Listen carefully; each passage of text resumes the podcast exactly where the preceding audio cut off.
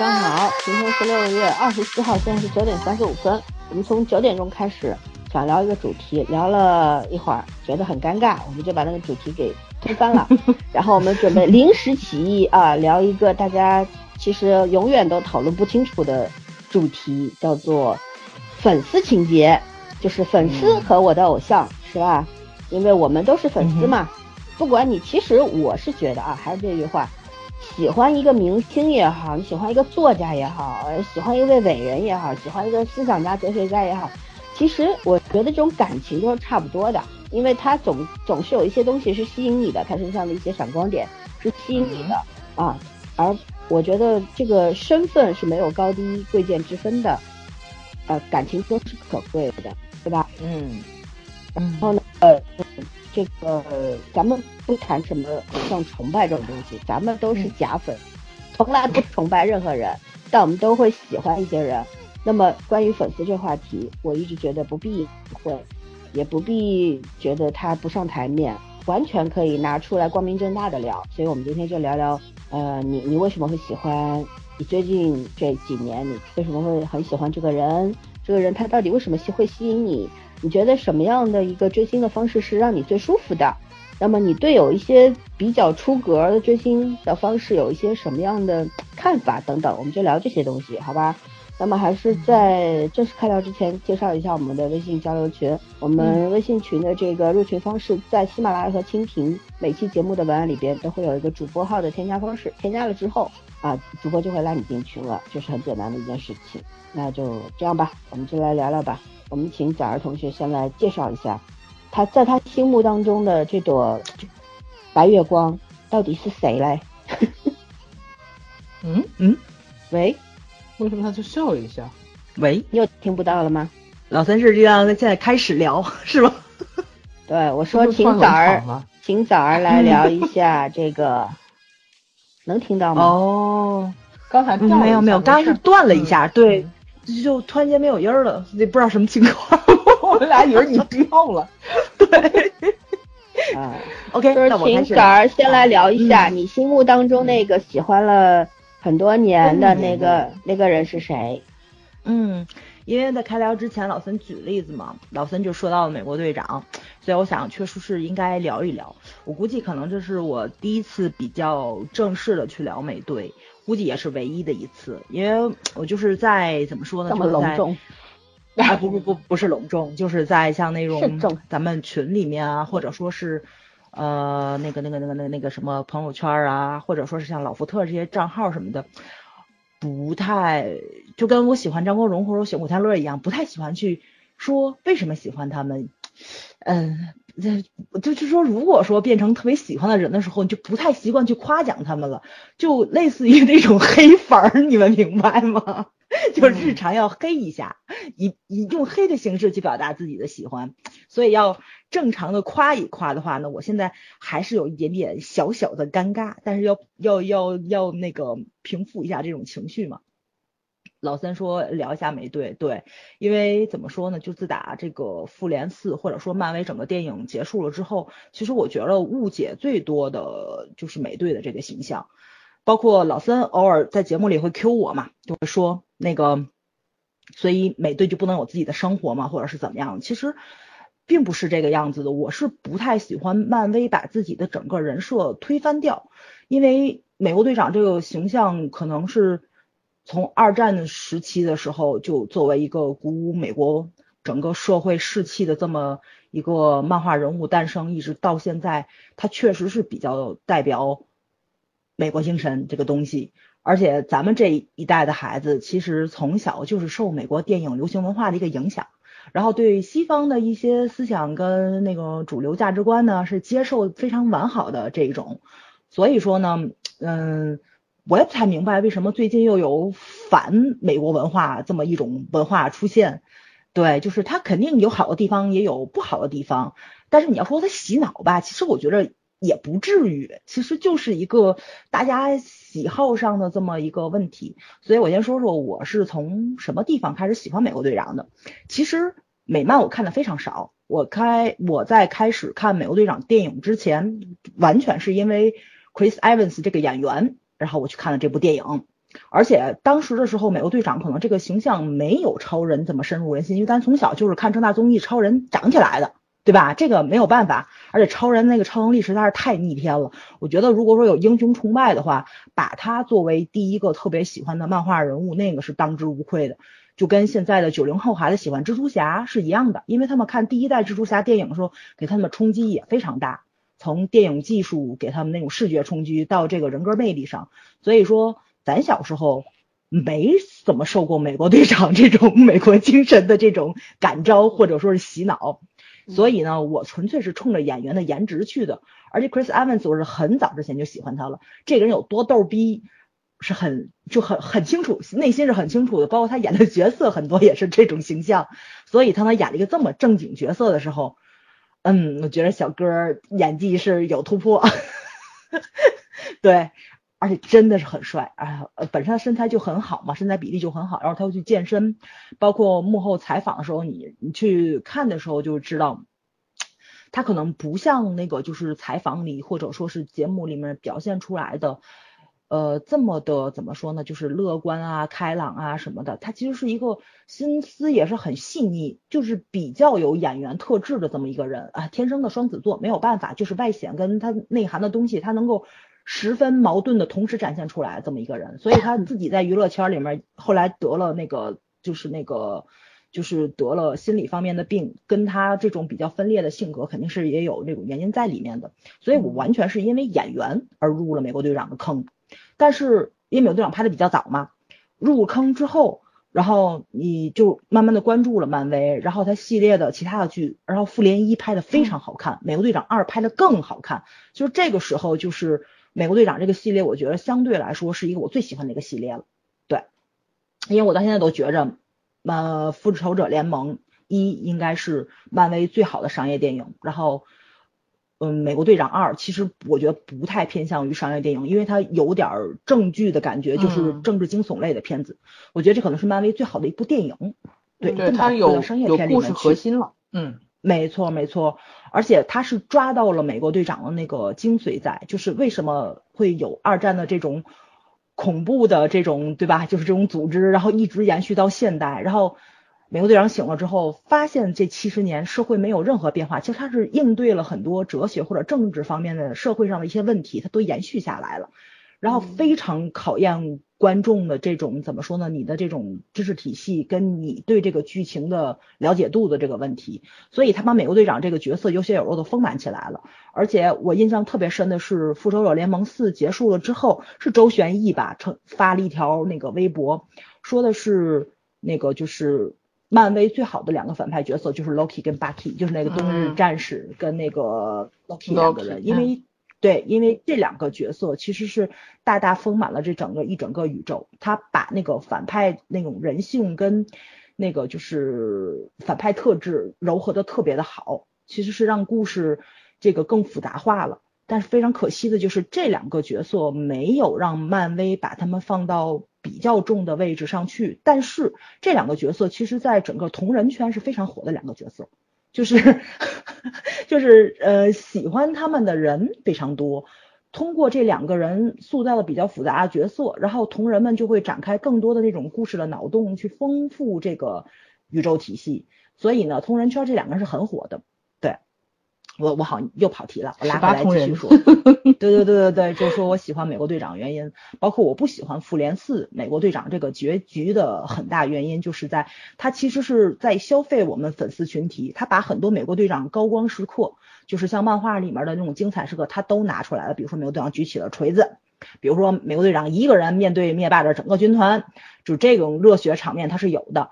但是我并不是不满意美国队长回到过去，然后以自老自然衰老的一个状态去完成他的那种人生的那个梦想啊什么的可以，但是他其实是违背了很多美国队长自己设定的一个原则性在，比如说那个就是美国队长，其实我觉得这个角色是一个很悲剧的角色，在。几十年的这个漫威的漫画体系里面，你能看到美国队长不止一次被人民误解，而且不只是美国队长一个人，是历届的美国队长都被人民审判过。啊，这个话题好像不不不不能说啊，希望小鱼给打个码啊，打打个消音。对，所以他的那个什么，就是他的命运是比较多舛的那种，并不是像咱们想象中的是，就是非常的一帆风顺，被人爱戴，然后他的领导力一直都很优秀，不是，他一直在被背叛，被政府抛弃，包括就是美国队长衰老这个情节，在有一个漫画宇宙中也是发生过的，当时是呃变种人跟。美国政府发生了冲突，美国队长非常的不赞同政府对变种人的一些个就是那个手段，所以美国队长辞去了美国队长的职位，然后破坏了血清，然后变成了老年人。但是因为他的卸任，美国需要一个美国队长，Bucky 就拿了那个盾牌做了美国队长。在与变种人的战斗中，Bucky 误杀了那个教授 X 教授，然后所以万磁王就暴走了，整个盾牌飞过来把 Bucky 的头给削掉了。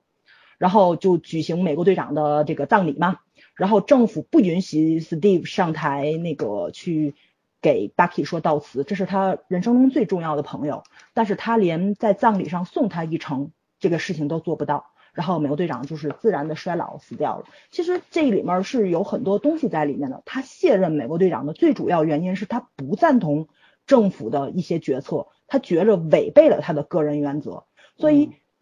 所以他是有他自己的原则性的东西在里面的，而且有的宇宙里面他是代表政府去跟那个变种人交战的，是有这种情节在里面的。但是他交战也是有他的自己的理由在里面。其实他每一个宇宙发生的故事、探讨的内容都是不一样的，都是有一个大前提，在美国队长为什么这样去选择？这个大前提其实就是问问题的一个根本。但是。复仇者联盟四最大的一个根本就是在他自己设定了一个原则，就是如果说回到过去，你影响了时间线的改变的话，那么就会诞生一个新的副宇宙。所以美国队长他是不可能回到过去去改变原则的。但是小鱼当时跟我讨论剧情的时候，我比较赞同于小鱼小鱼说的那个，就是美国队长可能就是隐姓埋名，作为那个谁那个那个那个那个那那个 Peggy 的那个老公，然后。对吧？活下来的就是大家一直都没有见过那个佩吉的老公是什么样子，所以呢，可以是美国队长，这个我完全赞同。但是如果说美国队长在知道自己是她老公的前提下回到了过去，那么我认同这个。但是美国队长不知道的前提下，他回到过去，他绝绝对对，他不是一个为了自己私欲会改变一个主宇宙的这么一个人，他不是这种人。每一个宇宙的 Steve 都会。哎，就是他这种人，他就是这么一个人，他不会怎么说，因为自己的私欲，然后去做破坏或者说是伤害别人的事情，所以 这跟我想象中的不太一样。我当然希望他很幸福，因为我作为一个粉丝的话，虽然是一个虚拟的人物，我也希望他很开心的活下去。不是因为我是一个顿东粉儿，对吧？我是个 CP 粉儿，并不是。而且他跟 Bucky 的这个感情。我到现在也觉得并不是爱情，我觉得是就是兄弟情吗？爱情不不，我觉得是杂合了很，就是杂糅了很多感情在里面。这样讲的。对对对对对对，因为 Bucky 就是从剧本分析，然后那个就是剧本情节、人物关系上分析，他拿的都是女主剧本，而且我我觉得不是开玩笑，我不是开玩笑，不不，我不是开玩笑，是真的有专业的编剧去分析这个了，就是因为所有的故事里面的推动，真真正正要走的那个故事的节点转变点，往往是比如说应该是女主推动男主去做的这个事情，但是整个漫威宇宙里面。就是这个电影宇宙里面出现的都是 Bucky 出现了，他在关键的节点出现了，然后推动了剧情的去发展，所以才会引发了这么多事情。他拿的是女主剧本，但他是个男主啊，他是个男主，其实也 就恰好他是个男人而已，灵魂伴侣的状态。嗯，对对对，他其实是没错，是超越性别的这么一个朋友关系在。所以我其实我觉着那个就是。漫威那个就是复联四的这个结局，我特别喜欢在哪里？就是 Bucky 最后看 Steve 的那个眼神儿，就是那种我懂你。其实他们的感情真的是恰恰好，非常好。唯一的 bug 就是美国队长回到过去留在那里了。其实他真的是，如果从美剧里面能够把这个漏洞。补回来的话，我完全赞同。比如说，你放一张那个佩吉的那个桌子上有一张长得很像美国队长失去血清的那个样子的照片，我都能够理解，你明白吧？但是他这个没有补全的话，我觉得出于我对这个角色的理解，我觉得他不会去做这件事情。所以我觉得这是一个人设上的 bug，是而且是让我很无法接受的人设上的 bug。你这不是完全 OOC，你明白吗？听不懂，就是那个。OK OK，懂的人自然懂，懂的人自然懂，不解释了。我觉得那那我我要这个节目录完之后，老孙肯定觉得，原来我我我们三个里面有两个都是耽美圈的，还是粉同人不是同人圈的。嗯，我知道我知道，但我对这个没有兴趣就是了。就但是我想我想问一下，就是跟你持相反观点的粉美队粉有没有呢？跟我吃哎，请问今天晚上是一档美队节目吗？没有，我们就从这个开始聊嘛，因为毕竟是在讲追星嘛，你粉丝对偶像的那种那种喜爱或者崇拜，钢铁侠的那种。对，因为因为怎么说呢？我为什么要提这个问题？我先解释一下，因为可能每个人。你你是你是偶像的理解都不一样吗？对你对偶像理解其实还是要出于你自己本身的一个价值观，对吧？还有对你自己的一个判断体系，一个自己的一个主体系里面的东西，然后你是从你的角度去看待美队。但有没有就是同样是美队的狂粉、真爱粉，但是他们觉得这个结局是 OK 的，是完全可以接受，并且祝福他的呢？有。其实我也是一个祝福的状态，我也是，因为我也是那个配粉儿，我这一个什么粉儿都粉的人，你知道吗？所以你才会被到处 diss 吗？灵魂，对对，我被到处 diss，你知道吧？对我其实从剧本的角度上去走，因为我觉得这个人设崩了，所以我挺无法接受的。但是我那天看了一个佩吉粉写的那个，就是那个反对意见，我觉得也很对。他说的是我们喜欢佩吉，就这么一个角色，只出现在。呃，美剧跟这个美国队长一这么一部电影里面这个角色为什么喜欢他？是因为他没有超能力，但是他坚强、勇敢、美丽，而且完全有独立人格。他离开了美国队长之后，他不是以美国队长前女友的身份组成的那个神盾局，他是以佩吉这个身份去组成的，卡特特工这个身份去组成的神盾局，而且是不可或缺的这么一个特工形象。所以呢，就是说他完全有独立人格在的。就包括在那个漫展上面饰演卡特特工的这位女演员自己也说，如果 Steve 回来找她的话，她不会嫁给他。真正的一个原因就是在她有自己的人生，她在离开美国队长之后，她有非常完，也不能说完美吧，就是非常嗯感情生活，她她是并不欠缺的。包括于她找到了喜欢的人，成成立了家庭，生了孩子，然后完好的过了这一生。她到美国队长二的时候，很遗憾的问题还是。美国队长的这一生很坎坷，但是他自己其实是没有什么遗憾的，所以就是这么样的一个独立女性，她不应该成为任何一个超级英雄的附庸。不是你回来找我就要嫁给你的，我也有我自己的生活。而 Steve 回到的那个时候，那个时候就是就怎么说呢？就是说他应该是一个很稳定的那个工作状态，或者说是已经有感情状态在里面的。那么说你前男友回来了，我就要接受你吗？就是很多这种比较不好讨论的东西，你在里面的话，其实你就是一个物化女性的这么一个过程。就是我曾经心心念念的那个人回来了，我就要嫁给这个人。就你如果说把这个东西填充的比较好，我们多少也能接受。但是因为你那个美剧的体系跟这个电影的体系完全没法合到一起去的时候，你其实整个卡卡特那个人也变成纸片的感了。所以我就也挺明白那位粉丝说的一些话，就是你包括像那个特工十三，就是那个沙朗也是，然后她也是非常独立的一个女性，也有很多人喜欢她。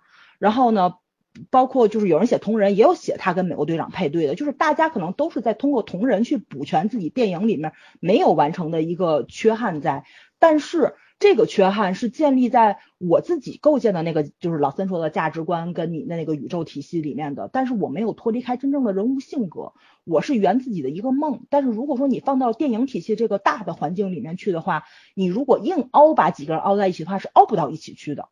他把佩吉跟美国队长配到一起去，我很开心，因为我也是盾配粉，所以我也我我也看盾配，你知道吗？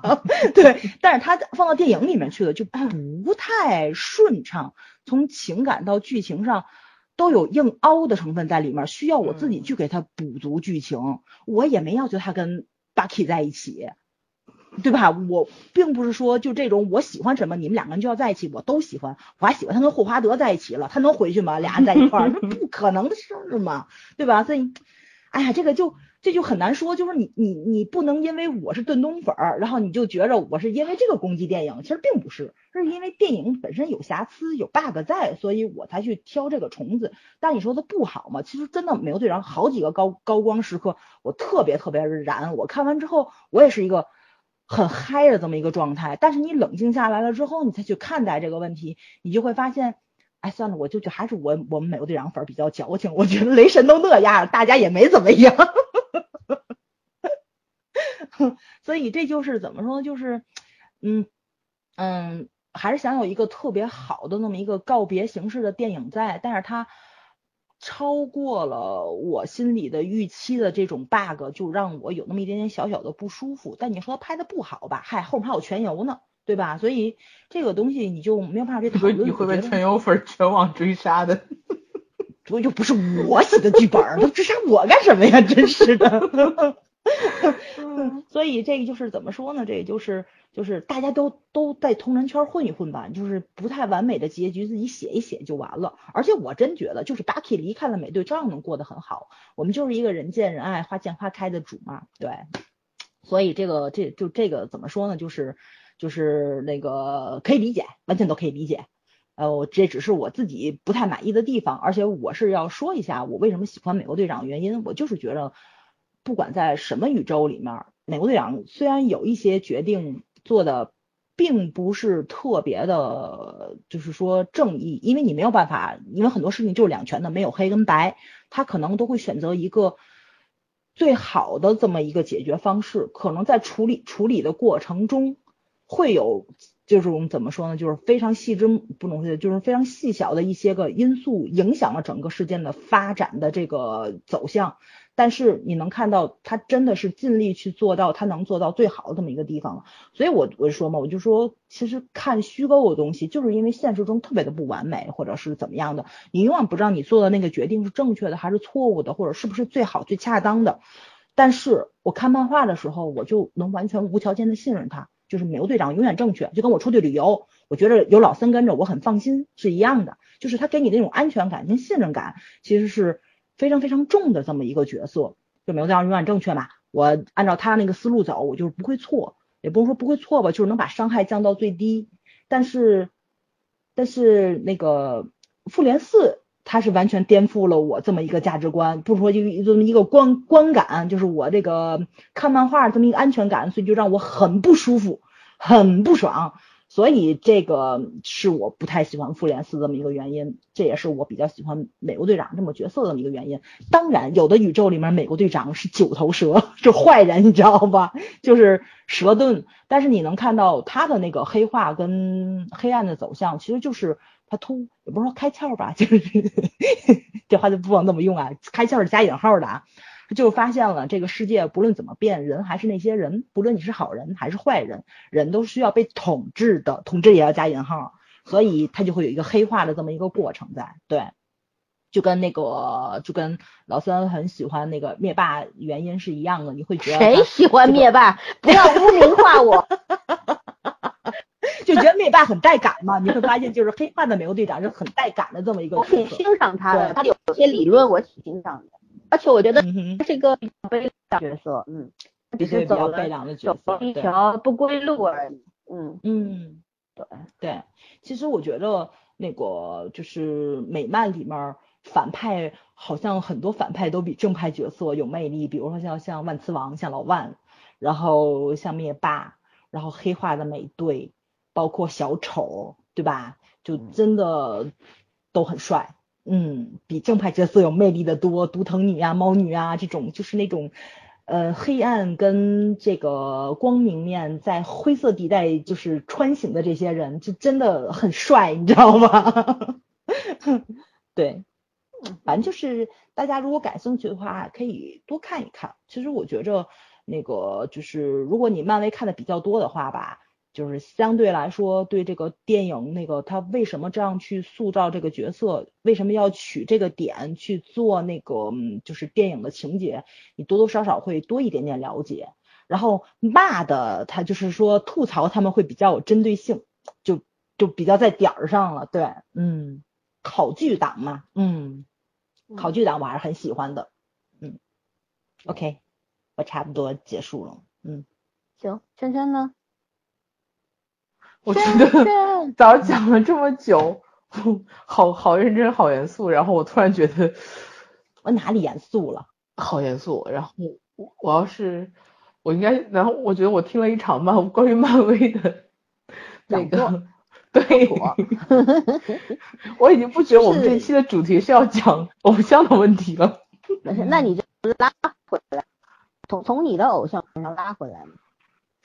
其实我理解崽儿的意思，他虽然他他的问题意识他会把这东西讲的特别散，但是呢，你得把它给这个集中一下，这个概括一下就可以了。其实早讲美队的时候，我我就想起来我很小的时候，十几岁吧，看当时那个当代歌坛，就总是有一栏是那个那时候不是很流行，就是给那些栏目主持人写信嘛。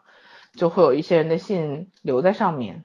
当时我记得印象超深刻，就有一个人说：“哎呀，我喜欢流川枫，喜欢到废寝忘食，就是不想吃不想睡，上学也不想上，因为那都是都是学生写的嘛。然后就就就是想去，觉得流川枫是真实存在的。嗯，我那时候其实不太不太理解二维和三维怎么能怎么能通行呢？然后现在我开始慢慢有点理解，尤其早讲完早讲完美队之后。我大概知道他为什么会喜欢美队这种感觉了，但是对我来说可能不太容易，因为我还是觉得二次元和三次元有很大的这个跳跃性。嗯，刚才老我我跟老孙老孙就是要说要讲一个呃你喜欢的偶像，然后我我就说我的偶像都是我小时候追星很疯狂，就是我我的疯狂和现在的这种追星疯狂不是一个概念，就是我自己认为是突破了我自己的一个。极限状态，但是远远没有现在的这些。就你这性格，你能狂到哪儿去？你说，我我可以飞个几千公里，然后去看一一个他是拼盘演唱会，而而且是我没有去过的地方。就是那个时候，我基本上没有离过家，我离家都是什么坐火车、坐飞机也是第一次。我第一次去重庆是为了看一个拼盘演唱会，为了一个三流的现在不知名的歌手。我我我我现在已经觉得我做不出来这种事情。现在无论无论是李易峰要做什么什么什么生日会什么的，我都看看就好。嗯，对，刚才啊，我现在换到我的话题啊，嗯，因为我这两年我真真正正的我觉得还算喜欢一个人就是他了。嗯，再往后都是看的时候有，就是比如说我们前一段看那个。嗯，创造营看的时候也也挺开心的，然后也有几个小孩，就是小男生挺可爱的，看完就完了，我也没有再想去跟踪他们的这种后续什么的。你口口声声的我家留言呢，就完了。对对，就口口声声嘛呀。看，我现在就是看节目是看节目，看剧是看剧，喜欢角色是喜欢角色，但是都不会再喜欢这个人了。就我很难去喜欢这个人，他抛开身上的那些东西的时候，我很难去喜欢一个人。是否印证了一句话，叫能说出来的都不叫爱？对，这不是早就刚就早一开始说那句话吗？就是说我喜欢的明星，我都不太会挂在嘴边，因为我没有办法去理智客观的评价他。如果我能够理智客观的评价他，我就喜欢他，我顶多叫欣赏他。嗯嗯。所以所以其实你让我只是欣赏而已，我都我可以客观的评价。谁说了你你给我花痴一样天天抱着肯定不能客观了，真是抱着抖音 在刷黄景瑜的人不晓得是谁。嗯，好，那我先说，我为什么会喜欢李易峰？我想了就是想，刚刚早在讲美队的时候我跑了一下神，我大概是因为一件很莫名其妙的事情，就是就是脑袋被雷劈了，你知道吗？嗯，应该是从乔，就是真的是从乔任梁死那件事情上开始的。我记得当时我们是在录节目嘛，然后那天晚上哈，突然就说乔任梁自杀了，然后呃，反正就是。就就就就是我们讨论了很多跟他相关的事情，然后呢，关键乔任梁他他们那一届我还是知道的，虽然当时好男儿我是没看，但是那一届很有名，那一届无论是好男儿还是快乐男生都很有名，所以零七年的选秀我是我是所有的人我都知道，然后他这样突然一不在，我又觉得哇，我的零七年又回来了，就是那种一瞬间那零七年的事情我都很清楚。然后其实我关注的重点不是乔任梁，也不是好男儿，我关注重点是当年零七年的快男。然后好像就是第二天，不是没两天的事情。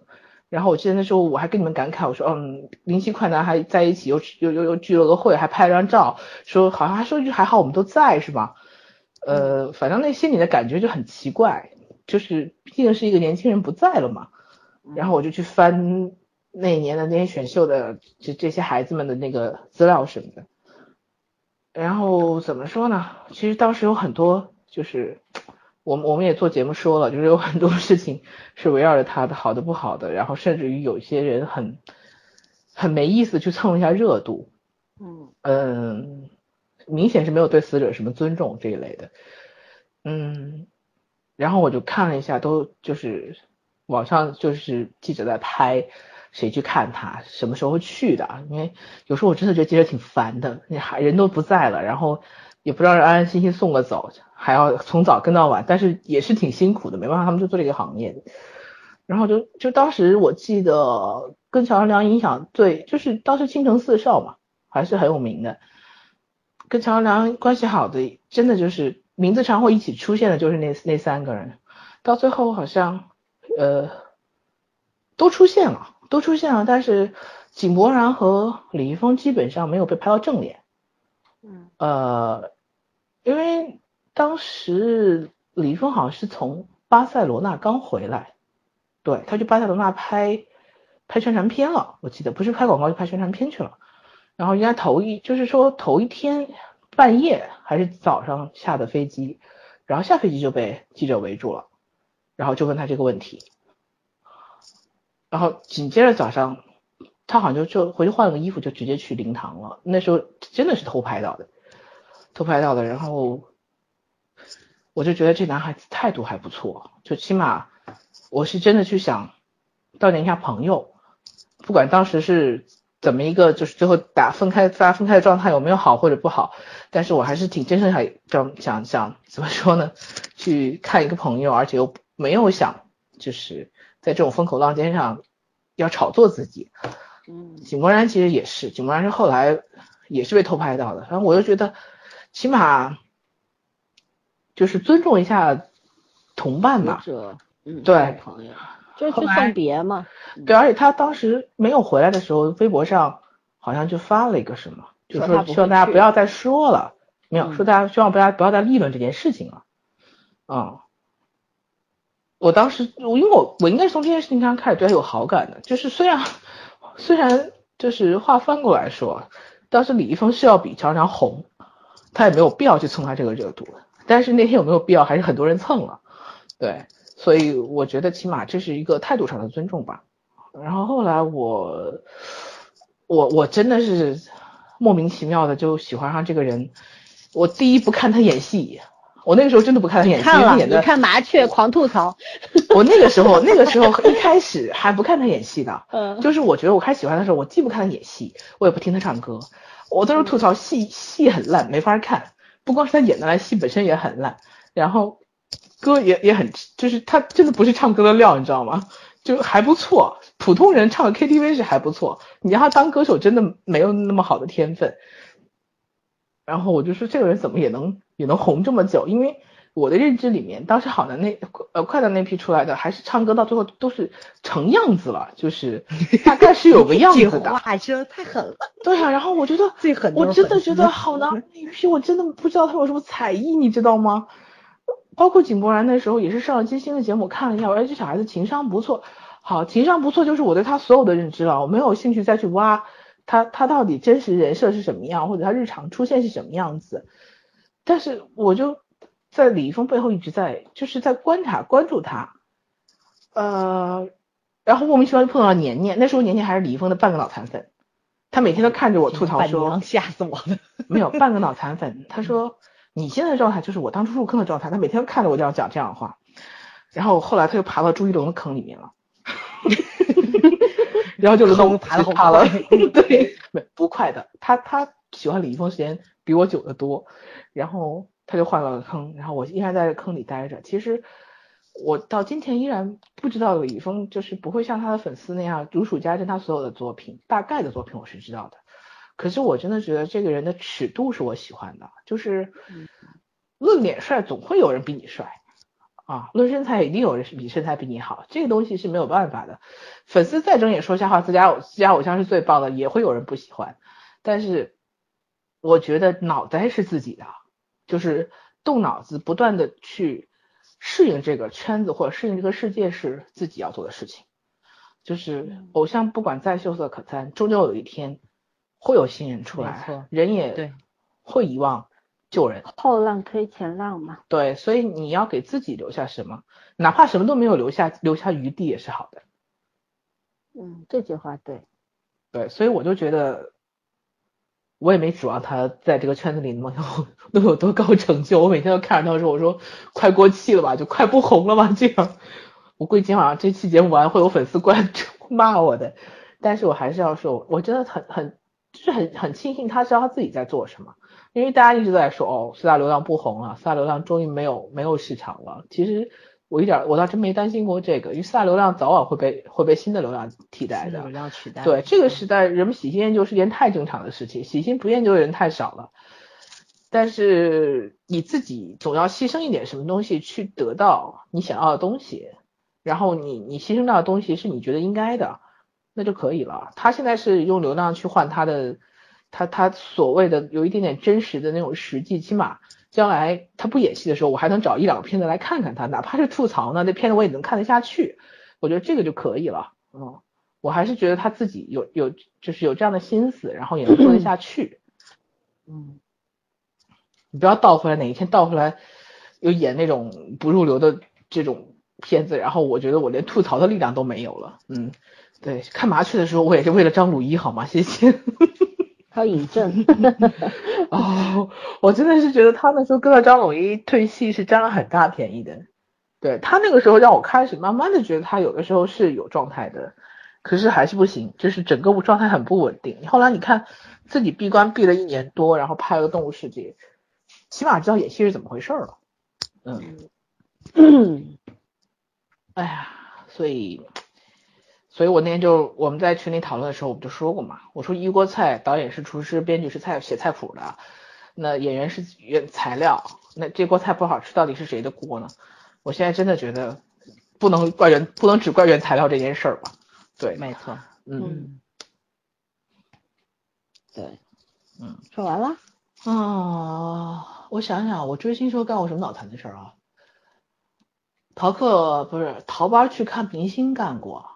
然后几千里地偷偷跑去骗人，跟爹妈没说也干过啊，对，跟李易峰没干过，但是给其他明星干过，就在百度贴吧上写花痴文，就真的是花痴文，我跟你讲，你知道是给谁写给谁写的吗？不知道，李生基，可以理解。那账号我现在连密码都不记得了，但是那个我当时真的二半夜看什么来着，特激动。晚上一两点在那哐哐哐写了个几千字儿，王小二呗，还能什么？多帅！不是王小二，不是王小二，真的不是王小二，是好几年以后了。就我还谁的麦一直在摩擦，拿起来一点，嗯。哦，应该是我的。然后就好几年以后的事儿了，应该是听歌或者什么。我觉得我一直觉得李胜基声音很好嘛，然后那个时候真的是很喜欢他。嗯，好像都不是我在看王小二的时候，是在后面，嗯。李生基就属于那种，他出来我就看，他不出来我就不看那种。我觉得大多数人对我来说是这样，大多数演员对我来说是这样的。然后更多的人是那种，他就是他只在角色里面或者在综艺里面是有台本的时候会喜欢这个角色。你像金彩玉就是前一段演的私生活哦，我真的很喜欢。然后昨天，对啊，啊李明基还可以，李明基我应该还可以看其他，但金彩玉在不出角色的时候，我应该不会惦记他，就是那种。嗯，昨天熊妹就给我发了一个她在她的一个在机场还是哪的一个写真，我说谁啊？你是又脸盲了吗？对他戴一墨镜，你知道吗？我说谁啊？然后熊妹说你才看我人家几天就不记得了。我说谁啊？然后我很严肃的，我真的不记得是谁。哎呦，这个白眼狼粉丝呢，这是。对啊，所以我就说，你看这种事情我就不会在别人身上发生，但是李易峰的背影我都大概能认得出来，你知道吗？所以就是爱是有比较级的，爱是有差别的。就是我还是不知道我喜欢他什么，但是我觉得我还能喜欢他一阵子。嗯嗯，一辈子不好说，因为一辈子这个东西太难保证了。谁敢许诺？但是一阵子张嘴就来的那些那些承诺都是假的，都是为了一时情绪上面的那种自我的那种慰藉。人家不是爱在心里口难开吗？你真的喜欢一个人就很难去讲，就是肯定的，对，不太愿意拿出来跟人家分享，这是肯定，就是因为而且。真的是别人吐槽他的时候，你会很生气。如果你是善意的吐槽还好，如果是那种没完没了的就唧唧歪歪的那些，你你你也就真的会被逼到想蹦出去蹦两脚。对，对，那是肯定的，都一样的。唉，其实我我喜欢女孩子的那个明星，其实多过男生的，但是但是感情很深的好像是男生，女生没有很很深的。但是我通常不吐女生的槽。嗯，女人何苦为难女人嘛？比较包容宽容，对吧？嗯，本身就是女人何苦为难女人呢？你们自己在娱乐圈倾轧那是你们的事情，但是我觉得没有必要吐槽什么一定好或者一定不好，大不了我不喜欢的人我就少看两眼或者不看就完了。嗯，有一个人是例外的。啊哈哈哈！电视剧演成鬼片了吗？对，那个人全民公敌。嗯，反正我们三个曝光率好高啊！我们三个应该是不太可能会成为，有一天有朝一日眼瞎成为他粉丝，被雷劈的都都那直接被劈死了又。对，劈死重生了。我现在也是有点同情她老公，不知道当初是怎么想的。哎呦，一丘之貉啦，谁比谁好？我才不信那一套呢。哎，谁都不是受害者，我跟你讲。是。嗯。你就不讲了，李易峰。啊，所以不知道，如果他，比如说他说他嗯明年退圈，那我可能会去想办法买一张什么生日会的门票啊，然后坐在旁边看他一下。对，说到做黑粉这件事情，我是很有经验，我跟你讲。来来握握手。我真的还看，腿短，然后那身材三白眼，三白眼上。对，最近 又胖了，就是这样。说唱歌真难听，就全部都是这样子的。而且我以前喜欢别的明星的时候也是这样，我真的觉得这个属于自家人，就是当自己人。你你的娃你只能自己骂，别人骂都不行，真的真的。嗯，这就是滑入你的包围、你的安全区了，你知道吗？跟你们讲个最可笑的事情，是去重庆的时候还是去西安的时候，反正就是追着拼盘走的那那一路嘛。然后他们就是一个很小型的歌友会吧，应该是歌友会。呃，我我们当时大概有十来个人，然后就是去看那歌友会，结果呢？进场之后，我就发现那个，因为他那场地是个剧场型的，所以就离得很远嘛。虽然我们是第七排，但是其实离得相当远。后来我们大概中间有三四个人，哎，三四个人就拿着当时那个都是为了追星买的长枪短炮，那都是厉害的。然后就想往前站，结果粉丝会就很霸道，那时候就真的是需要，要么就是他们的牌子，要不就是记者证，你知道吗？就才能往前靠，然后剩下人都不都拦着不让过。当然也一方面也是为了安全，保安也不会让你过。然后我那三个朋友就特别有气场，然后那天晚上他们不约而同穿了黑色，你知道吧？三个人每个人脖子上扛一个那么那种就是专业专业的那种小白啊，然后我就直接往前去。后来，然后保安拦都没敢拦，我们在后面快笑岔气儿了，在那说说说那个气场很足啊，都不敢不敢拦你们，就真的，然后。在前面拍了好多，他们那个拍了有半个多小时，才回来回来就在那一直在删照片，近看真真难看，这都拍的什么呀？技术不到位，就不是技术不到位，技术还可以的，就觉得底板太差。啊，好吧，谁呀？到底是？然后 我选了这个可以回来再说，我选了，然后就我们就在一起选了一晚上的照片，其实真的没选出来什么好看的，但是那时候觉得哇。有人专门给他们做 MV 的，然后有人是，呃，就是就是就是写写文字写文字的，嗯，我觉得那个时候真的，我对单反所有的用法和了解都是经过他们才知道的，就给他们拍照什么，我以前根本不了解什么什么焦距啊，什么光圈啊，沉都沉死了。然后觉得带那东西到处跑多累赘啊！那时候真的是偶像，就是粉丝对偶像那种爱啊，哇，扛着全是女生啊，扛着这样，我没说扛着拍他们都没觉得累，然后扛了一趟去了一下江浙沪的那边什么同里那边的，拍了一整天，我回来胳膊都是酸的。对啊，心情不一样的。对啊，所以嗯，感觉其实追星也没有想象中那么夸张了，就是。虽然我我那时候认识了好多网友，都是网上认识的，也没有想过会受骗或者。那时候可能人还相对比现在单纯吧。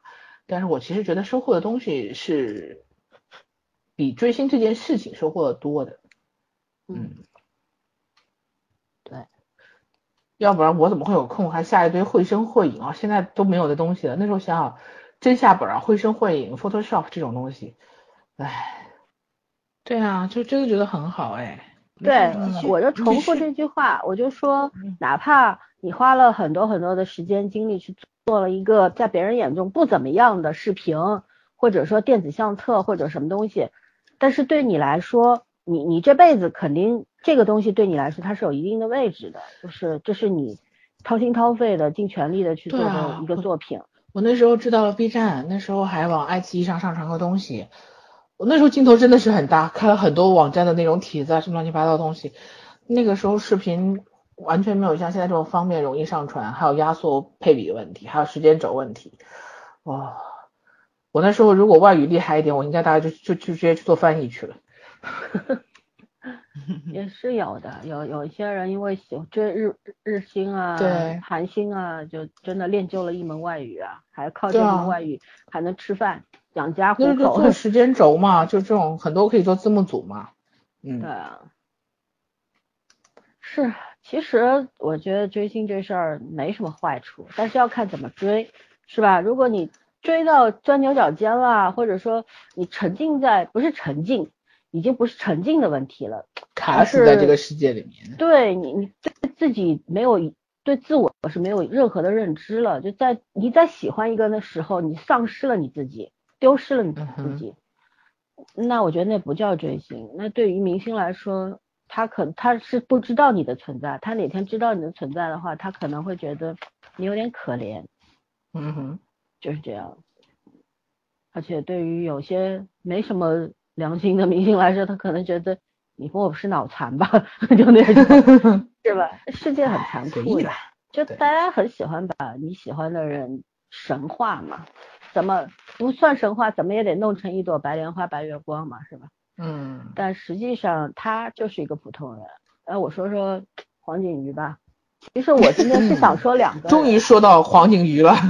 不是，你们也知道的，就是我看红海的时候，我压根儿就不喜欢黄景瑜，我只是欣赏他的一些镜头。但是他一张嘴，我看完我就说，这哪人呢？这是东北人，为什么口音这么奇怪，是吧？但没有喜欢。我莫名其妙，后来突然三群里面谁说在看那个《节爱》的时候，嗯哼，他演的是从《节爱》入的坑，没错，对，他千年狐狸嘛演的，然后我就觉得在《节爱》里边他的演技有一点进步了，然后其实《节爱》我也没入坑，我就是其实就是挺欣赏这个，承认自己入坑，你知道吧？不是不是，你听我说下去，就是那个时候没没有入坑，我就是觉得这个角色在对比他。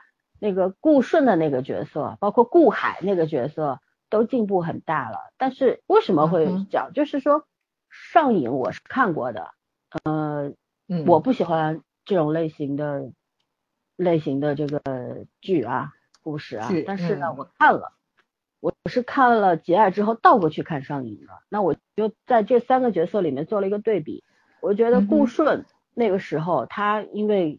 基本上都是全副武装的演一个狙击手，所以说呢，体现演技这件事情是没什么机会，其实是没什么空间的啦，也没几句台词，对吧？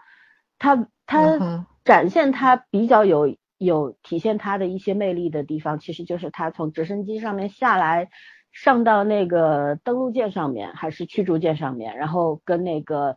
队长交接，然后跟李董握手，跟李董说说以后你有什么本事也给我看看，就这一段话嘛。那他那里边有一个细节做的很好，就是他那种露齿一笑，就是那种挺不屑的，但是呢也没有就很狂妄的那种样子是出来了。然后呢，但是我就又去对比那个上衣里边，这是他第一个作品嘛，嗯，那里边就是一个就是一个毛头小子那种感觉，冲动，然后纯真，就是那种谈不上演技，我觉得有点本色的那种感觉。当然，这个本色不是指他是同志或者怎么，不是这意思啊，他挺直的。我就觉得就是他的那种那种感觉就很适合演一个高中生，可能在他当时的那个心境底下是这样。后来呢，就又去看了《简爱》里边的这个，哎呀，完了，名字叫什么我都想不起来。那个那个。我的千岁大人吗？那个。对，不是，我说他那个角色叫什么？我一下子想不起来了，姚明。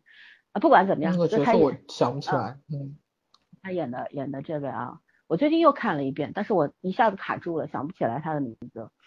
然后我就觉得他他其实那个演技还是很生涩，可是，在那个里边，他有一种属于他的那种。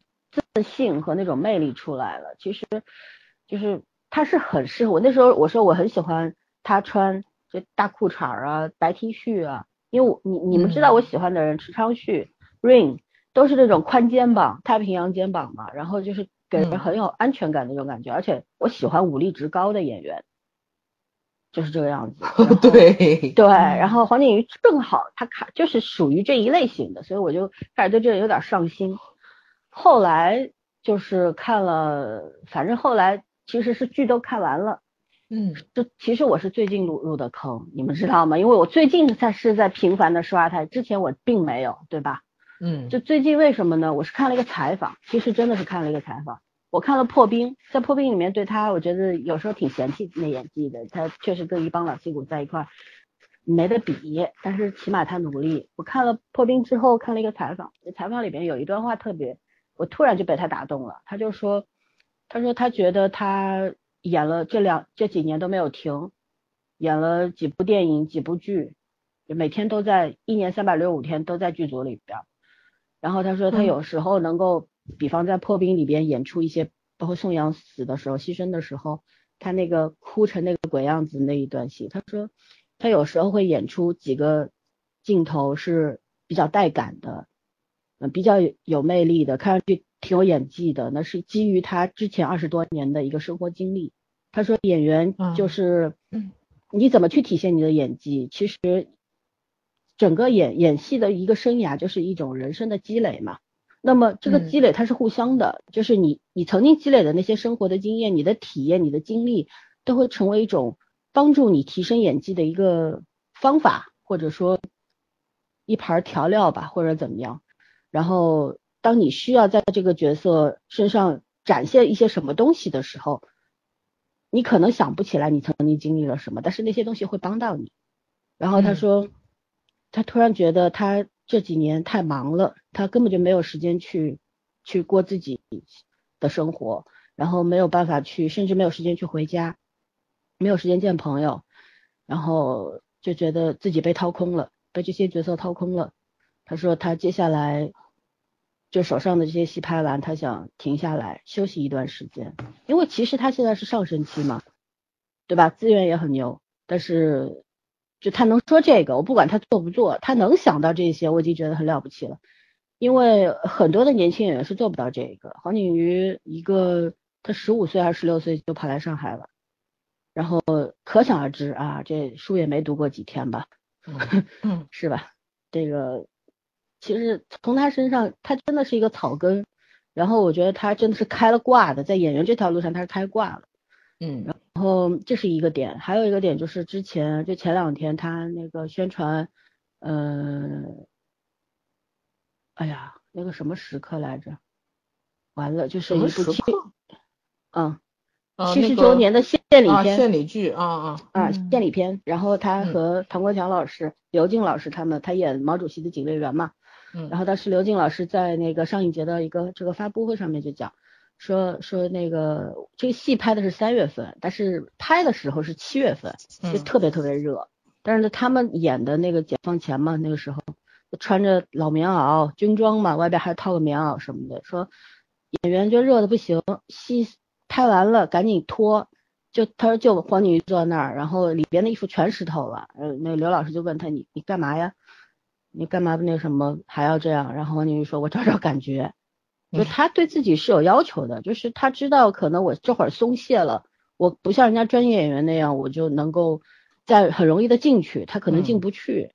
我今天早上听一个电台，喜马拉雅的一个电台，讲到一个业余的话剧演员，这女孩家里边就是那种京剧世家，但是她父母爷爷奶奶都不让她学京剧，所以但是呢，她是喜欢的。后来呢，她就做了一个其他的行业，但是有了一个契机，他又又可以去学习话剧。从一开始只是跟人家一块读读剧本的，到现在可以去演一些群众呃群演角色或者演一些小角色，然后呢。他就当时讲到一段话，我就突然想到黄景瑜，他就说，说像我们这样的业余的都不能称上演员，就是业余的爱好者，对吧？他说我我有时候去演群演嘛，是是一个很大的戏，然后看那些专业的演员，人家科班牛在哪里？就是人家就是这个角色里边，导演可能给你过两遍，你完全就可以进状态了，而且一次比一次好。他说：“像我这种业业余的，没有经过专业的培养的、培训的，我讲十次我都不一定能到他的那个状态。”他说：“这就是业余和专业的区别。”我就突然想到黄景瑜，我就觉得他为什么要那么做？那么热的天他不脱衣服，因为他知道他可能再进去有点难，所以他所要保持那个状态。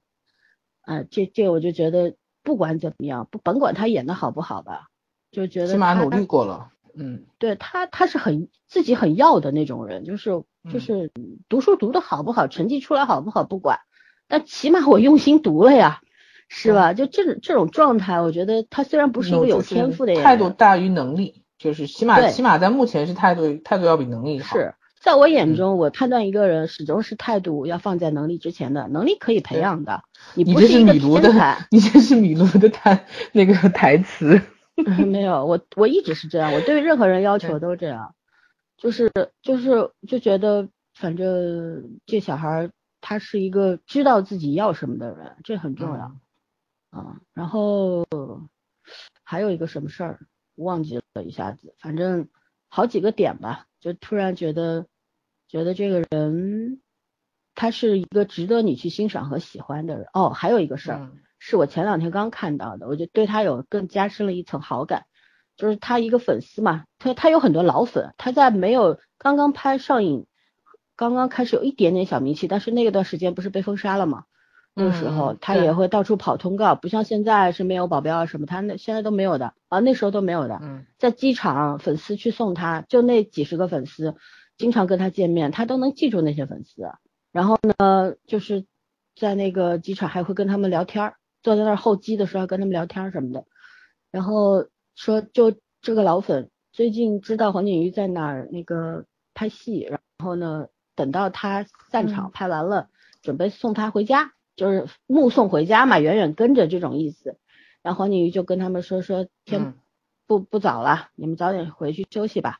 我希望从现在开始这些时间是属于我自己的，就他身边什么人都不带，他就在这个嗯。大城市里面，他自己隐身了，你知道吗？他就去找他自己想要干的事儿了。那时候已经天很很晚很晚了，就是我就觉得，就是突然看到这个时候，我很感动。就我们其实很多时候就是很容易丢失自己嘛。你包括你功成名就之后，嗯，可能就是有很多年轻人，我们也见过嘛，有一些年轻的演员呐、歌手啊，一开始籍籍无名，后来突然成名了、红了。然后有名利了，有钱了，就不知道自己人五人六，不知道自己是谁了，是吧？然后什么寻找自己呀什么的呀，这瞎扯淡。我只要现在拼命的能挣钱，然后提升我自己的知名度，成为一线流量就可以了。很多人是这样的追求吧？对。但是我觉得他不是，他他就是那种好像我一我那天我说，我觉得黄景瑜是那种心里边挺悲凉的一个小孩，就是那种。他他可能他不太相信运气这件事儿，他他对他对这种金钱地位的欲望也是很强烈的，对吧？但是他可能脑子是很清楚的，而且他一直到直到现在为止还没有把他想要做自己这件事给忘掉，呃，这点我就很欣赏，因为本来我们就是这样的人，不愿意无无论何种境况底下都是不愿意丢弃自己的，就就就是这些情况让我开始哎从一种。粉丝对是还是值得关注，嗯，对，就是那种盲目的喜欢，转变成了一种很强很强的那种欣赏，知道吗？就欣赏一个，他才二十五岁，但是我呃不对，现在二十七了，九二年，二十七了，但是我觉得他身上那种成熟东西，包括前前几年的那些采访什么，我去看他，他有变化，就是在在红海之前，他采访什么的挺喜欢开玩笑的，满嘴跑火车，然后笑起来虎牙也露出来，就是粉丝判断他开不开心，就是看他虎牙有没有露出来。他现在基本上不会露出来。粉丝也是操碎了心。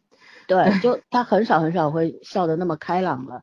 然后就这真的，我我有很认真的去对比了他前后两种不同的状态，就是包括他他的姿态，他从红海之后真的像换了个人，包括就是他的一些脸，现在不像以前那么的那种明朗，然后一笑就那种呃很开心的样子没有了。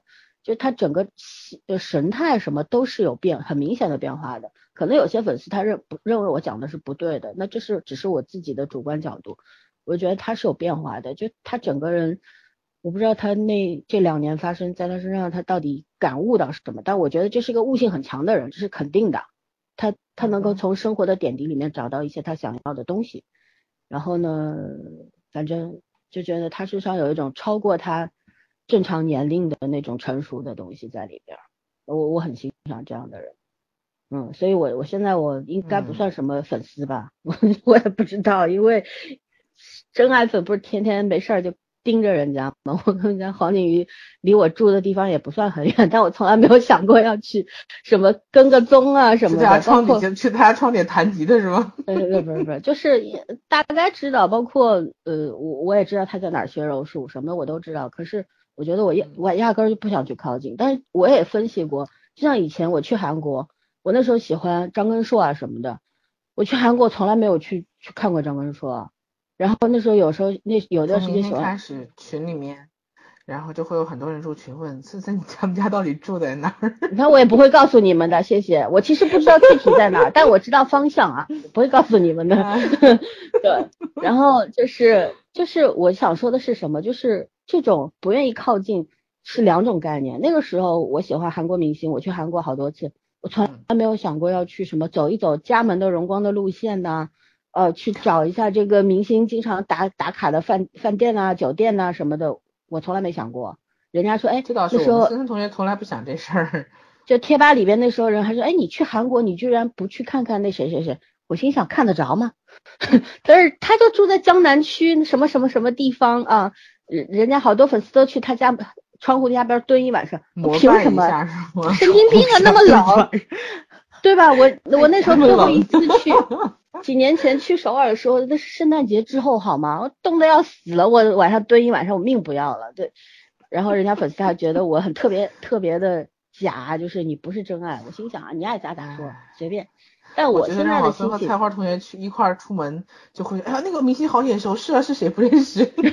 对，然后像现在就是，就像黄景瑜，我我我是很很欣赏他，真的很欣赏，然后也很喜欢，但是，我就是不愿意去靠近，我不是怕幻灭，我就是不想去打搅，就那种感觉。然后我觉得，如果他要做一个他想成为的人，你支持就好了。他有片子上映，去买张票。对吧？然后，嗯嗯，有那什么，如果愿意给他写点剧评啊、影评啊什么的，都可以，都是一种支持的方式啊，就可以了。然后，如果买得起他代言的产品的话，那就买点呗，不就这么回事吗？对我来说，我做粉丝最大的能做的事儿就这么多了。你让我还要干别的，我干不出来。就这种，对，所以我我一直是不愿意去靠近我喜欢的任何的我的偶像的。就不管他什么行业的，干什么领域的，我都不愿意，就是这个样子。说完了。对，看到真人以后，总是会产生一点点挫败感。是，就你其实说白了就是会有一点怕嘛，因为你想象的人，你你想象的总会和真人是有差距的。不管你觉得你了解他，其实你了解个鬼哦，谁了解谁了解他，对不对？谁了解谁？对。就就那种，就像我们这种，就脑子很清楚，就是思路很清楚的人，是不太会给自己机会去靠近的，真的是这个样子的。嗯，可能很多人不了解为什么。嗯，大家喜欢的方式不一样。我不是说他们那个方式错啊，错，对不不是错。就像以前我有喜欢过韩韩星嘛，就是现在脱粉了。其实那也不算也不算喜欢的真人，我应该是一个角色粉，因为我只喜欢他那一个角色，其他角色我都爱看不看的那种状态，你知道吗？我见过真人好几次，但是，嗯，他见不见我心脏都是很正常的在跳动，完全没有心动的感觉，就那种，他没有打到你，就那种感觉，所以我我一直也会问自己，你真的喜欢这个人吗？我后来答案就是我不喜欢，我喜欢的是那个角色，就是这样。但是你一旦进了贴吧，进了一个所谓的群体之后，你会互相影响嘛，对吧？人家人家追星追的风生水起的，你也会被那种气氛给感染到嘛，就是这样子。然后大家一块抱团一块追，但是你一旦脱离那个环境之后，你想想，哎，那过程挺美，挺美的。可是你在乎的真的是只是那个人吗？你在乎的不是跟你一块追星的这些朋友吗？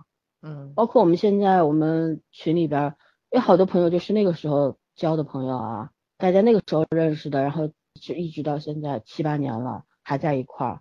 我觉得这个才是最重要的吧。如果有一天你不喜欢这个明星了，因为他而认识的那些人，然后因为他而有过的那些比较美好的经历，他会留给我们的，对吧？嗯，你们还要说别的人吗？没有谁要说。那那我说一个最近两年我很欣赏的一个人吧。嗯。就前正好前两天因为看了他的那个纪录片嘛。就是美国第一网红，我今天必须要说，必须要说这个人。其实我觉得为什么要说他，原因很重要，因为先介绍一下这位杰出的女性，嗯，她的名字叫鲁斯巴德金斯伯格，是美国最高法院的大法官，也是第二位被总统提名的女性大法官。其实，在美国，女性的地位在司法界也是很低的啦。嗯，没有大家想象，不是说啊，美国是一个什么自由民主的西方国家、发达国家，所以它就跟我们有什么不一样？其实这方面也没有什么大区别。那这位老太太，我看纪录片的时候，我就其实，在连在现在的美国总统上任的时候，因为这位老太太就说过一些 惊世骇俗的话了，从那时候我就开始关注她了。但是呢，真正去非常喜欢和崇拜这个人，我们读法学的人、读法律的人，嗯。对他是早有耳闻的，他的很多的判例我们都有学过，呃，但是那个时候谈不上崇拜，就是哦，知道有这么一个人，知道他做的很，他有很多的判例非常非常经典的，就就仅此而已。但是呢，随着就是开始，因为我知道上影节要出他的这个纪录片嘛，然后我就一直我就一定要抢到这场票，那么我要去看这个纪录片，我肯定会去做一些功课嘛。然后我就我就看到豆瓣上面一些人就是有一个写写的很多的那些帖子啊什么的嘛，就看到之后就非常非常的感兴趣，就是所以在看纪录片的时候，因为他的那些资料我心里已经有数了，所以就会加深印象。嗯，怎么说呢？我们现在为什么要谈这个人？我不想具体谈这个人，这个人的生平经历，他现在现在八十五岁，得过两次癌症，然后呢，他还。八十五岁了，还每天都在运动，也没有从他大法官的位置上下来。他就是要把平权这件事情做到他做不了的那一天，这是他说的。然后呢，嗯，他一一辈子有多精彩，我觉得大家稍微在网上找一下就知道了。嗯。我记得我看他的那个文章角度完全是另外一个角度，就是说这老太太一直是法国里面穿最好看的。对她超级会打扮，她搭配衣服、搭配衣服啊、首饰啊，超级好看，真的。其实觉得这是一个很严肃又很无，就是很无相对比较无聊的一个职业嘛，但她一直穿的很漂亮。嗯，对。然后她在就是印象很深的有一点，有两点，就是他当时从。考到哈佛之后，哈哈佛法学院只有九个女生嘛，然后他要进图书馆，当时图书馆的管理员跟他讲，你不能进去。他说为什么？他说因为你是女的。嗯，然后他从那个时候，他开始明白了一件事情，因为我是女人，所以好像我天然失去了一些什么，我天然就是二等公民吗？是要在男人之下的吗？包括后来就是呃学校给他们这个年级举办晚会嘛，然后。那那位领导，那位老师就跟鲁斯说说，呃，你占据了一个本应该属于男性的法学院席位。我相信从那个时候开始，鲁斯就不愿意再去接受这些概念的输入了。他觉得因为你是女的这句话太困扰他了，所以这也就奠定了他一生奋斗的方向和目标嘛。然后，嗯，这个是一个，还有就是他跟很多很多人对女权主义者有很多的误解嘛，就觉得女权。包括我们现在国内很多很很奇怪的女权主义，所谓女权主义都是女女性一定要踩在男性的头上，但是这与鲁斯提倡的平权完全是两个概念。因为鲁斯说的是，我不是不是要让女性站在男 男性的头上，而是要让男性把踩在我们脖子上的脚拿开。嗯，对，我觉得就很推荐那些哎口口声声女权主义啊，什么平权思想啊这些。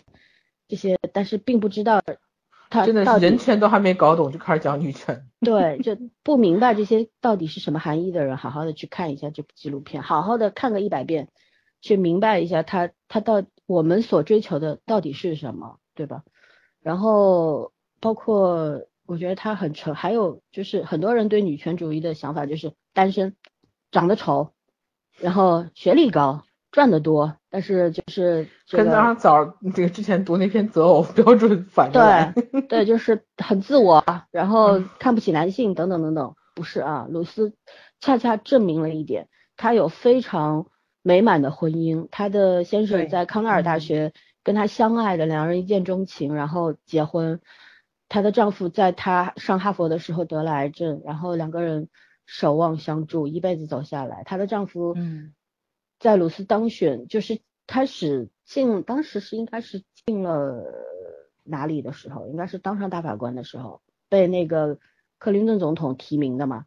然后那个时候，她丈夫就毅然决然的放弃了她当时已经很好很好的一个作为一个呃律师的这么一个社会地位，然后默默的支持他。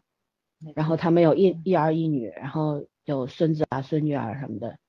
生活非常的美满，丈夫前几年离她而去了，但他他们这一生的婚姻，绝对就是那种怎么说呢？神仙眷侣。对，真的是神仙眷侣，是非常值得大家去学习的。羡慕的。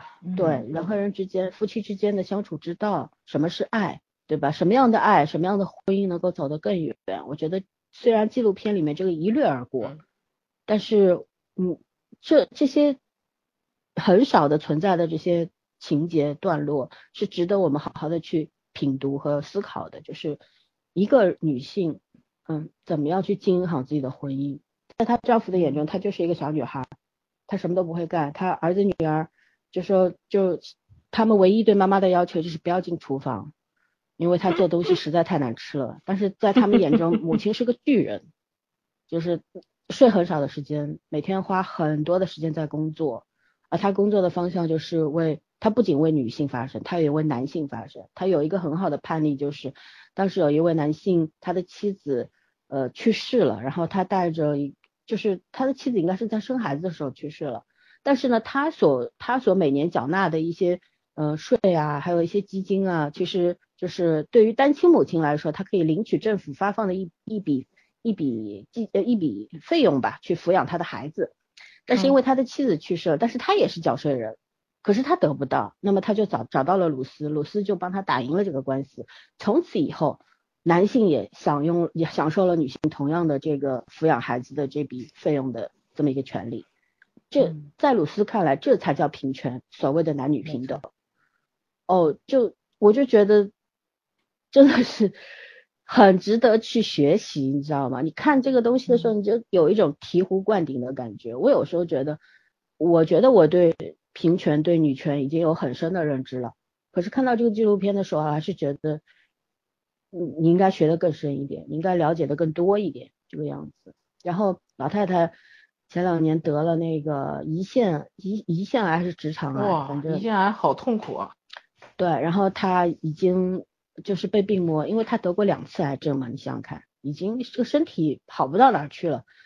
他八十五岁高龄，他请了一个健身教练，就一个黑人的健身健身教练，已经陪他健身好几年了，这位教练就说这个老太太身上就是有一种光光芒，你知道吗？就是她她会嫌这个那哑铃太力气太小了，然后那个弹力带弹力不够什么什么的，他就觉得我是 OK 的。然后在这位教练眼中，他就是一一架永永动机，就是那种永远不会停下来的这么一个人，就是。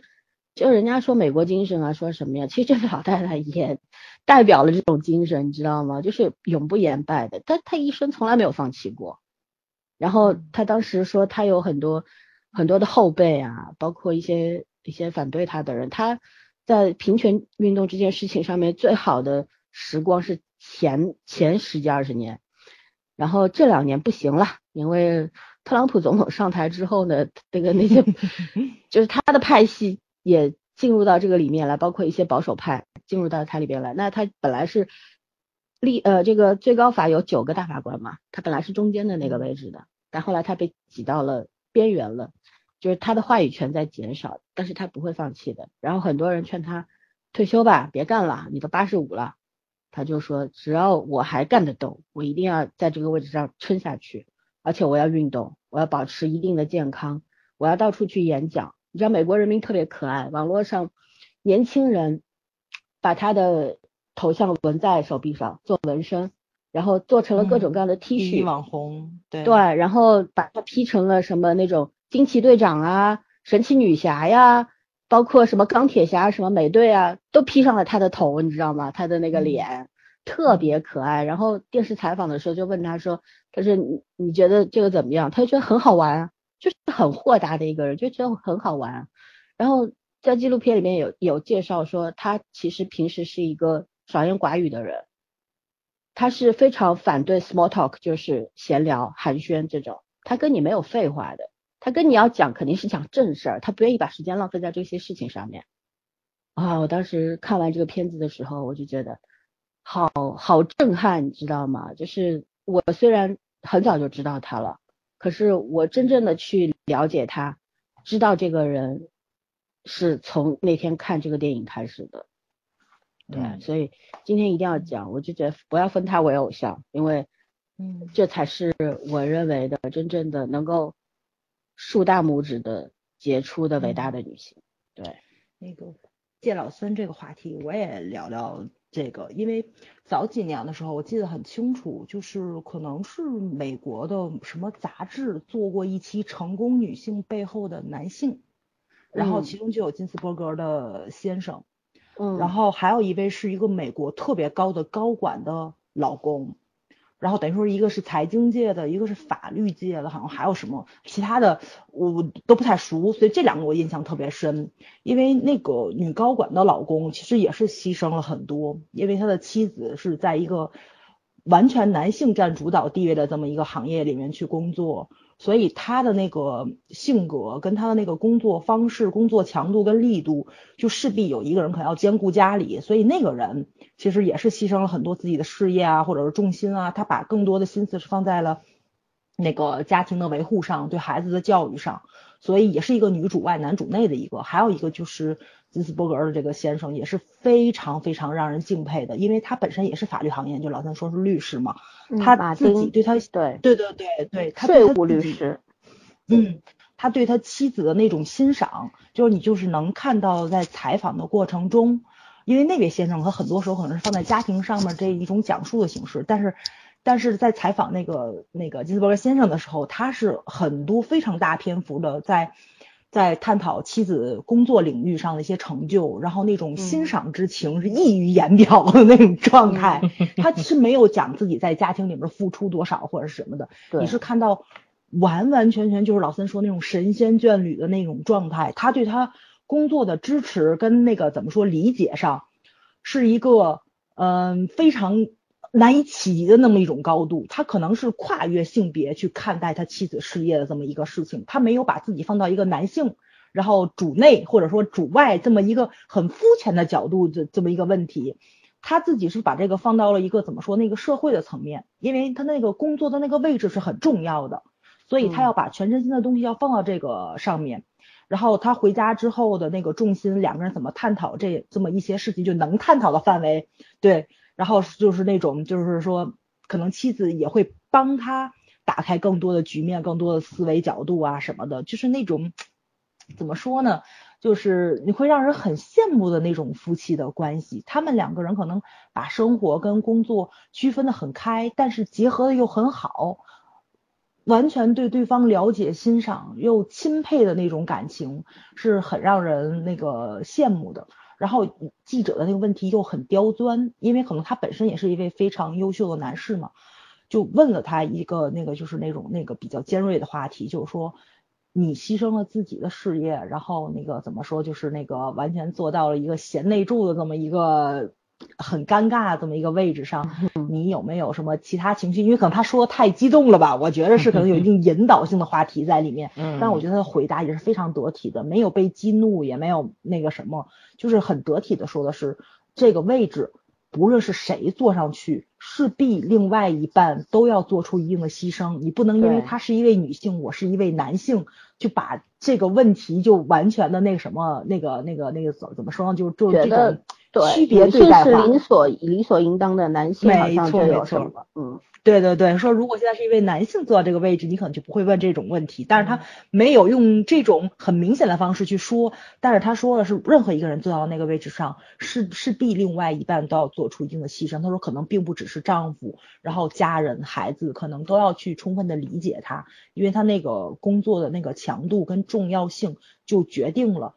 他可能在生活上就有一定的角色，就社会角色要去缺失。那么我们要做的工作就是充分的理解他，帮助他，然后欣赏他，让他完全没有后顾之忧的，能够把事业做得更好。啊，我觉得真的是特别特别的厉害。所以我其实很喜欢他先生，你知道吗？我觉得就这种睿智，然后又很温柔的那种男性，哎，就是好女人和好男人都是凤毛麟角。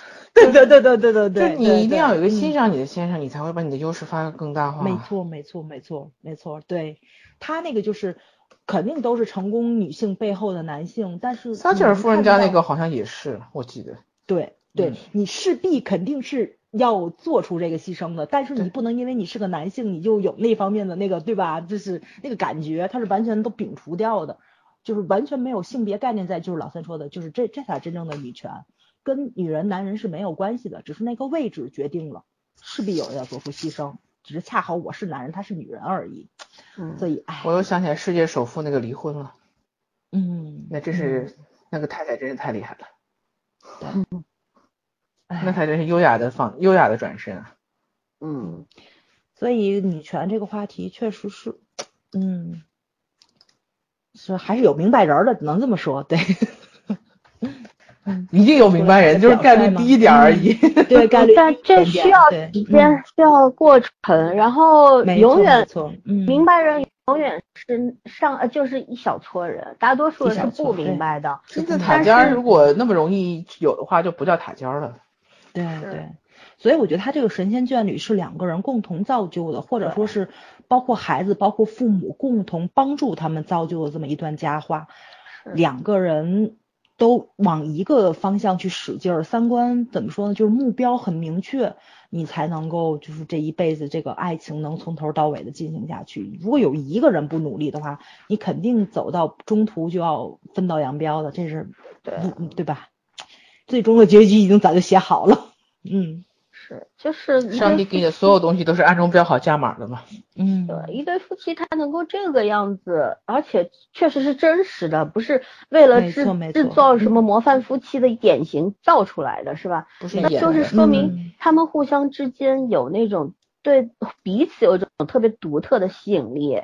我愿意为你放弃，其实我不是为你放弃的，我是我也不是为谁放，对，不是为了谁放弃的。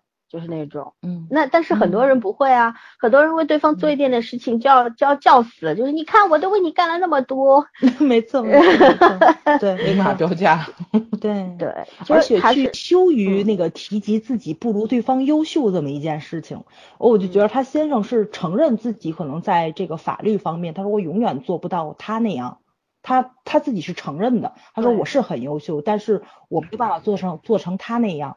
所以我只能支持他去做，因为这也是我的目标，就是就是说什么，就是说做到那个位置，可能是所有学法律的人终极的一个梦想。对，如果我不能达成的话，我希望我的妻子能够达成。对，所以我觉得他的这种就是。就是这种感情是很正向的，对，就是真真的能理解对方。她已经跳出了丈夫的那个那个领那个位置，位置了。通过一个一个世界公民的那个角度去看待他看待一个人，说他扶持的这个人值得能达到他希望那个高度。嗯，对，而且这个人他是可以为美国为世界做出贡献的。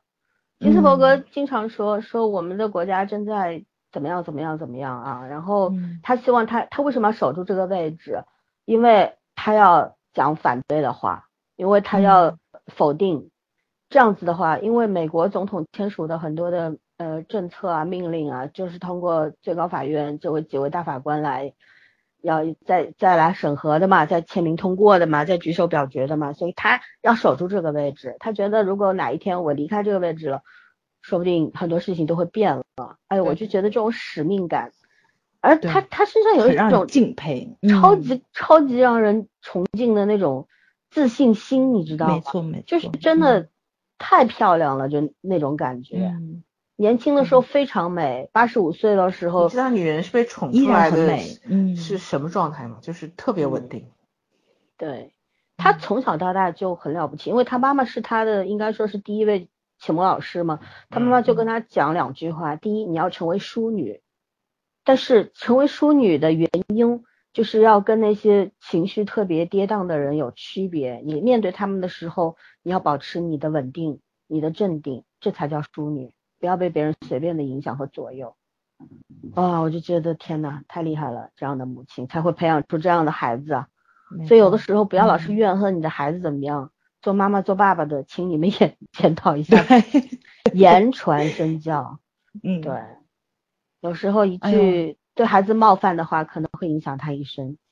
哎呦天老三一说这个，让我先想起今儿出了一个新闻，说《大西洋周刊》七月号发表了一篇论文嘛，就是。很多那个经济学家跟教育学家做的一项研究，就是发现再多的社会教育资金投入也不可能改变社会，就是这种教育问题，因为真正影响这个孩子教育问题的是家庭收入。嗯，唉，家庭收入会决定你的比例，对教育支出的比例，不是绝对值。所以恩格尔系数是确是个很靠谱的参数嘛？对，因为你。可能家庭收入是决定了家长意识问题，家长意识决定了你才能会。你要求家长在家里面每个每天每就是每个月伙食费都还紧张的情况下培养孩子的艺术天赋。没错。想想，哎，广西的那位广西还是江西来着？高考状元，广西广西的真的是广西的，人家家里边学历最低的。是个硕士啊，太可怕了好吗？这都是什么基因啊？这都本来就是读书的料，好不好？所以有些东西，你你真的不要老是把自己和自己的孩子逼上绝路。就你，我一直没有读清华，凭什么非让孩子去念清华？对，我们一我们仨都认识的一位姐姐，我们的子君姐姐经常说的一句话就是：我太知道我儿子是什么料了，所以他能走到什么程度，我我只要送他到那个程度就 OK 了。不奢望，不奢望。虽然他也有有对孩子在求学问题上有一些焦虑，可是我觉得他心态保持的好好啊，没错没错。所以他培养了一个异常健康的孩子，你知道吗？心理活泼的，稳定是吧？对，那孩子太好了。姐姐都挺会培养孩子的，我觉得，对，都是很可爱的。小同志，嗯，小而且都很对对，我觉得他们都不是孩子。那个你回来真的，你见面聊天你就发现同志，你知道吗？这个关键一个在一个的比你像，对比你能砍，你知道吗？很有我已经领教了，所以从孩子妈都已经快崩溃了。对，可以从孩子身上学到很多东西。我一直记得我一位好朋友说的一句话，就是我真正的成长是在我成为母亲之后，我的孩子牵着我的手推开了世界的门。我一直记得这句话，就是我，我觉得我听到这句话的时候，我突然对“母亲”这个词有了一个新的了解，就是这样。虽然我也没打算要孩子，可是我就觉得，我就觉得我被这句话深深的给震到了的那种感觉。就是你你怎么样去明确？有的时候可能会误解说，嗯，你的地位比较高，你在家庭当中，因为是你你辈分高嘛，你是妈妈，你是爸爸，然后你好像对孩子有一种天然的可以下命令的那种自觉啊。但是后来。慢慢的做了母亲之后，做了父亲之后，你才会知道并不是那个样子的。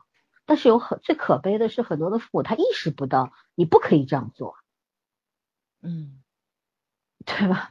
所以才会酿成很多的悲剧嘛，对吧？当然我们不是在指责什么一个孩子未来的错误，或者他成为一个不好的人、差的人都是父母的错，不是这样的。但是我觉得在孩子很小的时候，父母才是引领他的那个人嘛。对，以后我希望我们认很多的女性朋友在对她的女儿。对她的孩子说的第一句话就是：“我希望你成为一个淑女，我希望你成为一个绅士，然后不要随便的被别人给左右，做你自己。”我觉得这句话一定对孩子终身有益，就是这个样子。嗯嗯嗯，OK，对，我们还有要聊的人物吗？偶像吗？偶像没有吗？如果没有的话，我们就 over 吧，直接找床去是吗？嗯嗯，十一点一个半小时，对，好的，那我们就没关系。关于这种话题，我们以后找到机会还可以继续聊的，因为对我觉得粉丝这个话题可以聊很久很久。我们也以后可以找一些。中其实当过很多人的粉丝，嗯，对，就是也许我们都不能称之为粉丝，我们下次可以聊聊看，你觉得粉丝的区别是什么？其实我觉得也不是。我觉得可能就跟你最初的时候追星的那个第一的印象是有关系的，跟你的性格有。没错没错，是这样的。我最早的时候不说嘛，我最喜欢的是哥哥，因为哥哥接受采访的时候说他特别喜欢加拿大，他特别喜欢加拿大的一个根本原因是他走在马路上没有人认识他，没有人打扰他，没有人说，他就觉着，对对，他就已经很久没有体会过这种感觉了，然后就是走过一个地方里面。然后就是你可以做任何事情，不用担心被偷拍，或者说是被粉丝认出来那种尴尬是完全都没有的。我可能就是因为最开始喜欢的就是他，所以我到现在都觉着，我即使在马路上碰上了我的偶像，我都不会过去打招呼，就是。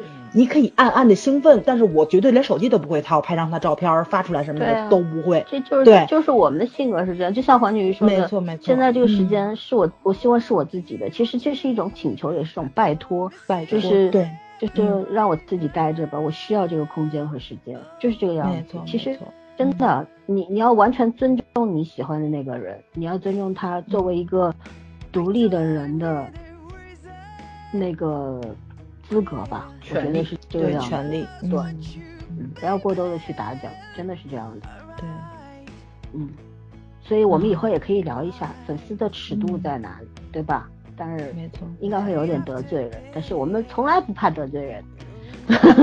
其实就是那个，呃，他的私生活里面站姐和那什么的区别嘛。站姐和站姐的区别。